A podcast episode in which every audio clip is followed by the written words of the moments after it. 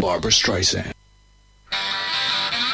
Muy bien, ahora sí, ¿eh? es la hora de la cual llega a los estudios la number one. Pochi. Piedra Buena. ¿Ah? Pochi Piedra Buena con ustedes aquí en la radio. Está, está todo listo. Es Pochi Piedra Buena en la mañana del viernes. Hoy, la verdad, no sé con qué va a venir, pero bueno, después de todo, es Pochi Buena. Y nosotros la queremos igual, ¿eh? a pesar de sus errores y de la vestimenta y, y su. eh, todo eso. Bueno, Pochi Buena. Bueno, con ustedes en la mañana, ¿eh? Pochi Buena. Bienvenida, Pochi. Aquí llegó Aquí llegó, la estrella de Ah, vale. 94.7. Pochi Piedra Buena es mi nombre y he venido aquí Claro, me gusta porque se presenta a sola. luz en la oscuridad, a iluminar aquellos caminos. Bueno, a traer un poco de sabiduría, carajo, qué tanta historia. Ya saben que soy la más genia, la genia. La ¿Cómo number estamos, one. pibe Ricky de la radio? Es la number one. Muy bien, aclaro bien. que la comida de ayer me produjo unas flatulencias importantes, así Sí, que ¿no? si querés Es- ventilanding, El pastel de papa no le hace bien. Vengo, vengo medio escape, No le está haciendo bien usted me viene recalentando el escape, lo traigo rojo vivo al turbo, así que abrí la ventana, Ricky. Claro. Porque la comida de ayer me produjo flatulencias y todavía estoy... ¡Ay, va uno, Ricky! Bueno, está Bueno, muy mal. Ricky, hoy eh. tenemos un informe especial en el show de Pochi Piedra Buena. Hoy espectáculos internacionales. Bueno, a ver. Noticias únicas que no vas a escuchar en ninguna parte. Pochi sin filtro en el show de Pochi. Lo hice por Bueno, Ricky, necesidad. escúchate esta. Nos acabamos de enterar de esta que es nueva y novedosa e importante. Sí, ¿de qué? Dramática. Nicolas Cage, Nico- Nico Cage. el gran actor de Hollywood, Sí. al borde de la bancarrota por su adicción ¿De qué? a ¿En serio? comprar pelotudeces. Hay algunos que tienen ese problema. Sí. El actor norteamericano se ha patinado casi toda su fortuna en pelotudeces. Pese ¿En a la advertencia de su contador, continúa comprando boludeces. Lo último que se compró un cráneo de dinosaurios. Mira vos. Oh, ese pelotudo. Buah. Nicolas Cage es uno de esos tipos a los que la vida los compensó por tener cara de boludo. Más de 30 películas filmadas que le han dado la fama internacional. Y varios premios son sus credenciales Ajá. a la hora de explicar su éxito. Dice en exclusiva, realmente, dijo Nicolas Cage, ¿eh? uno mira una película mía y se siente un afortunado por no tener esta cara. ¿En serio? No, bueno, Creo que pero por ahí, es rara la cara de Nicolas. Cage. fíjese que en la mayoría de mis películas yo no garcho. Esas cosas está diciendo, no, me está jodiendo. O si lo hago es Bien. medio de casualidad, porque a la mina no le queda otra, explica el actor, al actor tratando de entender su buena fortuna con el cine. Tapa el psicoanálisis, este muchacho. ¿En serio? eh? Bueno, vive en el garaje de su casa, dice, pero tiene un dinosaurio. Lo compré porque estaba barato. Dijo. ¿Qué, en serio? eh, pero el fósil era afanado y ahora tiene que responder a la justicia paraguaya. Paraguay. Que le reclama más de 20 millones de guaraníes. ¡Qué pelo! Bueno, lo cierto Claro. es que por estos días las Sí. finanzas de Cage están al borde del colapso. Se ha gastado el 98% de sus aho- ahorros en cosas sin sentidos.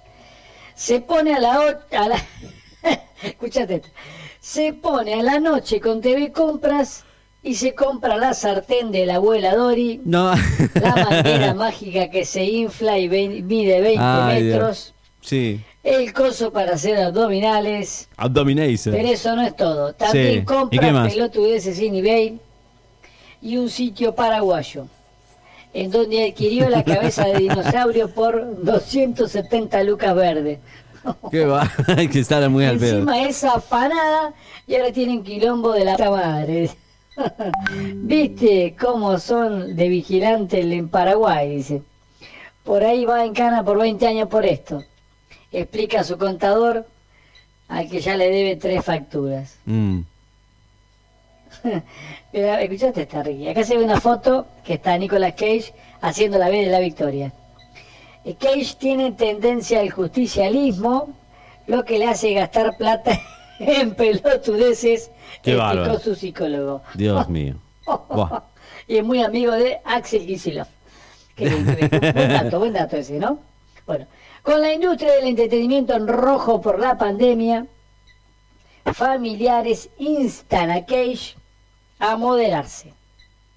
Tiene una mansión en Beverly Hills, 11 habitaciones, un jacuzzi en la cocina, una parrilla en el baño, un despelote tiene. Bastante, ¿no? es un genio. Pero como él es un mugriento hijo de mil, el único lugar que tiene habitable es el garaje. Duermen ahí con los perros, otra de sus pasiones, y fuerte de lo, fuente justamente de los más variados quilombos. La otra vez se le escapó un dogo Un dogo. Y le mató un gato a la Pamela Anderson, que justamente vive enfrente. La mina le metió un juicio por cinco lucas verdes, porque sabe que el pelotudo paga, que el pelotudo paga, indica a su hermano. Pobre Nicolas Cage. Mirá vos, se le escapó un perro y se le fue al frente a la casa de la Pamela Anderson y mató un gato. Tuvo que pagar cinco, lo que el gato más caro de la historia. Qué lindo, mirá. Bueno chicos, eh, terminando el informe de hoy, ya saben que ahora lo que se viene es el próximamente de Buah. Pochi Piedra El próximamente. Mm. Próximamente, próximamente. Buah. Dele nomás. Bueno, vamos con el próximamente, Ricky. Los estaba, eh, yo los estoy pipiando. Ya sé, ya sé que la cara tuya es de miedo, pero tengo que anunciar para generar un poquito de misterio, ¿viste? Porque próximamente Joder. la gente queda prendida al éter de la radio. Bueno, Ricky, ahí vamos. Próximamente. eh, la izquierda apuesta al voto pajero de los millennials. Los movimientos de izquierda decidieron ir tras los millennials utilizando tácticas que funcionan en las fotografías como gente en bolas. Qué grande. Esto para las próximas elecciones. Muy bien, muy bien. Acá tenemos próximamente, próximamente, Gisela Bernal confesó que se quedó embarazada durante una ruleta rusa de carne. Ya lo explicamos. ruleta Sí, no, bueno. Pero bueno, ¿No te vos de eso? Eh, dice que está del bombo exclusivo. La bailarina confesó que fue embarazada durante la práctica de una ruleta rusa de, de carne. Yo no tengo la culpa, Ricky. Son noticias que me van saliendo. A ver. A ver, a ver, con el que me voy.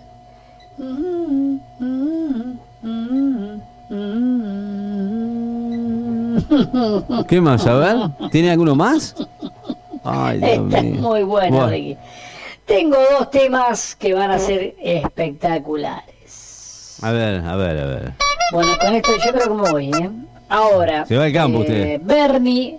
Ahora Bernie, eh, próximamente, próximamente, ahora Bernie recibió a un policía envergado, involucrado en un caso de chotazo fácil. ¡Chao, Ricky! Qué bárbaro, ¿no? Sí, chao, Pochi. Vaya, vaya nomás, ¿eh?